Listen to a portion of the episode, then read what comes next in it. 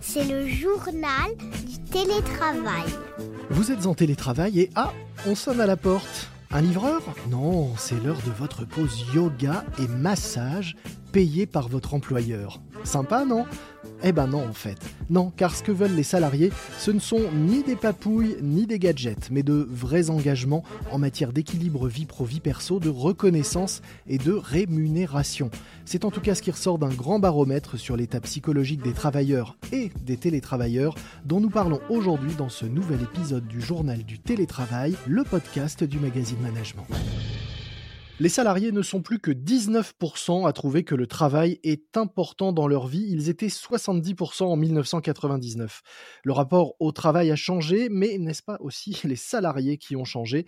Eh bien, on en parle dans ce nouvel épisode du journal du télétravail du magazine Management avec Christophe Nguyen, psychologue et président du cabinet Empreinte Humaine, cabinet spécialisé dans les risques psychosociaux et la santé au travail, qui publie son neuvième baromètre de la santé psychologique des salariés, un rapport intitulé Rapport au travail et état psychologique des salariés post-crise. Bonjour. Bonjour. Je le disais, seuls 19% des salariés vous disent que le travail est important ou très important aujourd'hui dans leur vie.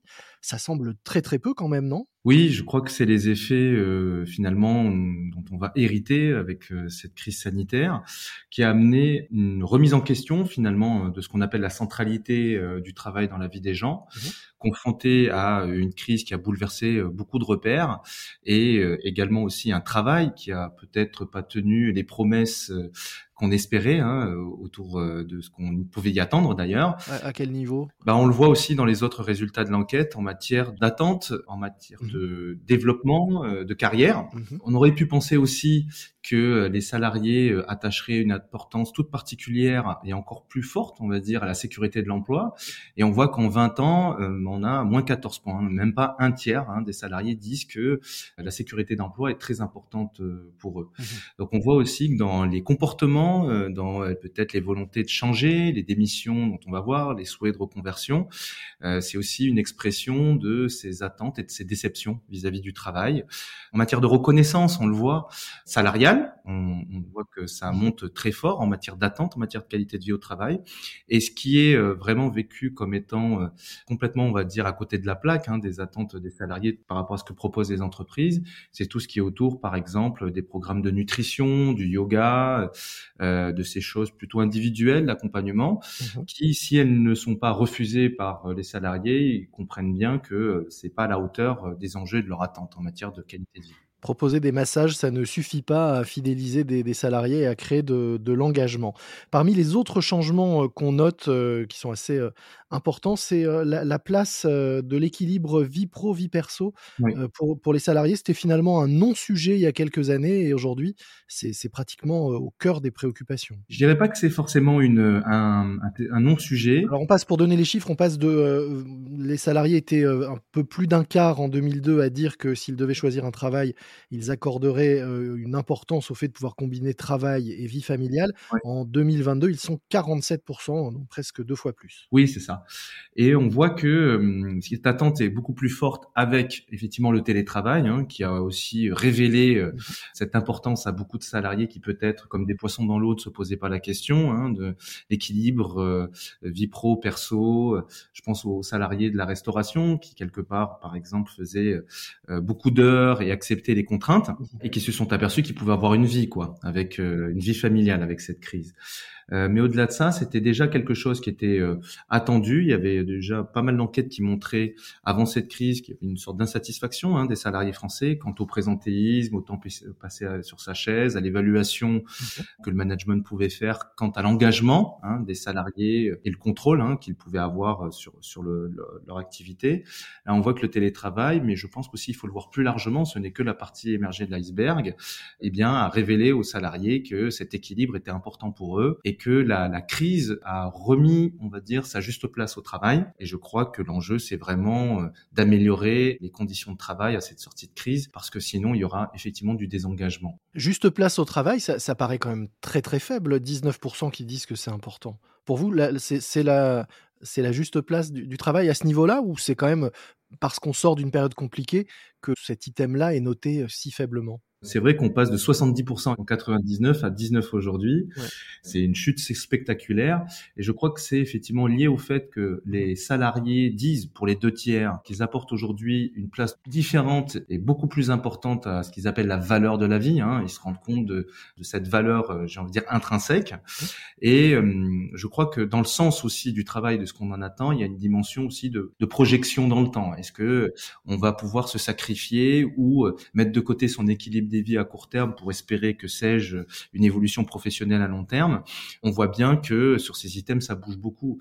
Donc c'est aussi sur cet ensemble de facteurs qu'il va falloir jouer pour éviter les déceptions parce que cette moindre importance, est-ce qu'elle va elle signifie un désengagement ou est-ce qu'elle signifie peut-être d'autres valeurs qui sont pas comblées? Moi je dirais que mmh si les salariés trouvent dans leur travail un intérêt et un renforcement hein, de leur bien-être psychologique et d'une qualité de vie, je pense que l'importance du travail euh, retrouvera un peu sa juste place. Quoi. Vous êtes intéressé au cas des télétravailleurs et on apprend donc dans le baromètre qu'un télétravailleur sur deux estime que la solidarité disparaît ou a fini par disparaître ou peut finir par disparaître avec le télétravail et euh, que euh, pour la même proportion, donc un télétravailleur sur deux qui dit que les collègues sont plus individualistes avec le télétravail. On sent qu'il y a eu un repli sur soi d'une certaine façon ou sur ses propres intérêts individuels. Et parfois, l'équilibre des vies peut être entendu comme ça, c'est-à-dire euh, mhm. moi, euh, je veux du télétravail parce que je, je, veux avoir plus de temps de concentration, moins de temps de transport. Et les managers en face ont beaucoup plus de mal à faire revenir pour expliquer l'importance du collectif et de se voir. Mhm. Et on l'a vu dans, dans toute cette crise sanitaire, les difficultés qu'ont eu les entreprises à faire revenir un certain nombre de salariés. Oui, d'ailleurs, un télétravailleur sur deux vous dit également qu'il est moins friand du travail avec le temps. Oui, c'est replacer euh, le travail et finalement être plus exigeant quant aux conditions de travail mhm. et quant aux conditions, j'ai envie de dire, psychologiques aussi du travail, mes relations, est-ce qu'elles sont saines, est-ce qu'avec mon manager, les relations sont saines, est-ce qu'avec mon entreprise, je continue à être fier euh, et investi? Et on voit que ça a été pas mal effrité avec cette crise, liée effectivement à la distanciation, liée au, mouvement hein, qu'on a vu chez les, chez les salariés quant à leur rapport euh, vis-à-vis du travail. Mhm. Et quand euh, bah, il y a des écarts entre nos attentes et ce que nous propose euh, l'entreprise, voire quand il y a une tension, c'est là où il peut y avoir des effets de désinvestissement. Un sujet dont on n'a pas dont on n'a pas parlé, c'est qui, va beaucoup avec et on en a beaucoup entendu parler ces derniers temps, c'est la, recherche de sens. Et curieusement, c'est finalement quelque chose qui ressort pas énormément. Quand vous demandez aux salariés s'il est important pour eux de se sentir utile à la société, finalement, ils sont 22% à, à dire que oui, c'est à peu près la même proportion que dans les vagues précédentes de votre baromètre. Oui, effectivement, ça nous a étonné parce que on avait pu voir dans différentes enquêtes beaucoup plus d'attentes des salariés quant à la responsabilité sociale, écologique, humaine des entreprises. Mmh Mais au final, c'est resté assez stable. Je crois que ça rejoint cette idée d'individualisme aussi, cette idée aussi que finalement le travail, on va pas l'investir pour cette dimension de, de, de valeur profonde et d'utilité sociale, mais plutôt effectivement effectivement au service de, sa propre, de son propre équilibre des vies. On n'en a pas parlé, mais euh, le cœur de votre, votre étude porte aussi sur euh, le, niveau euh, de santé psychologique des salariés. Ce niveau de santé psychologique est très dégradé, énormément de, détresse psychologique, de risque de burn-out ou de, de burn-out avéré. il faut noter aussi que vous avez fait cette étude avant la crise politique et géopolitique qui suit la crise sanitaire qu'on a traversée, qui, risque évidemment de ne pas arranger les choses non plus côté mmh. moral des uns et des autres. Une crise euh, succède à une autre. Euh, les salariés, quand même, euh, on voit les deux tiers rebondissent en ayant conscience qu'ils sont plus forts qu'ils n'auraient pu le, croire avant cette crise, hein, Covid-19, j'entends, euh, que effectivement ils peuvent compter sur les uns et les autres, que la, la valeur de la vie a été renforcée avec cette période.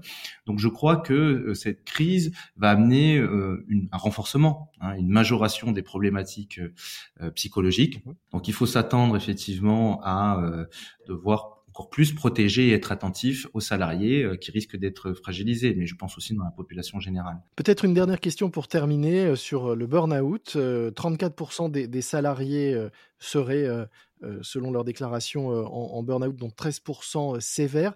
Et on apprend que le, télétravail ne, préserve pas du, burn-out, puisque là, c'est 36% des télétravailleurs qui, déclarent mmh. qu'ils ont un niveau extrêmement élevé de stress et, de fatigue, dont 13% qui se disent en burn-out sévère. Ça paraît mmh. énorme également. Oui, alors on n'a pas demandé aux gens s'ils s'estimaient être en burn-out, hein, parce que ça, mmh. c'est assez, ça peut être galvaudé, hein, ce terme, et les gens ne savent pas forcément le dire avec précision. Le mesurer, oui. Voilà, on l'a mesuré avec un questionnaire qui détermine les manifestations potentielles de burn-out pour ensuite les comparer. Mmh et ce qu'on peut dire, c'est qu'effectivement, il y a trois fois plus de burn-out maintenant qu'avant cette crise, hein, avec les mêmes euh, questionnaires. Mhm. Et on voit qu'il y a des populations qui sont extrêmement euh, impactées par cela.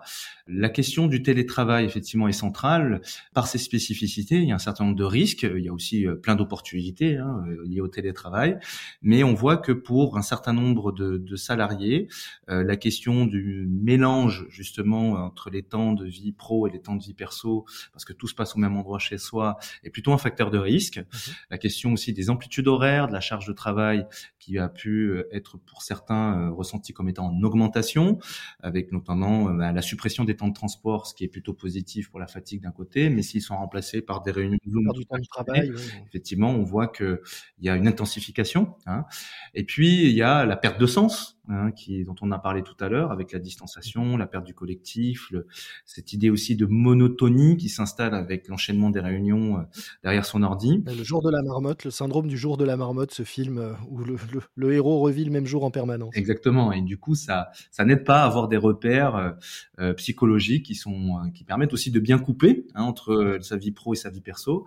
En tout cas, il y a un cocktail qui fait que, effectivement, ça peut être un facteur de risque, en tout cas pour la question du burn-out on voit bien qu'il y a de la prévention à faire hein, vis-à-vis de cette nouvelle organisation du travail qui induit des nouvelles opportunités, mais aussi des nouveaux risques à prévenir.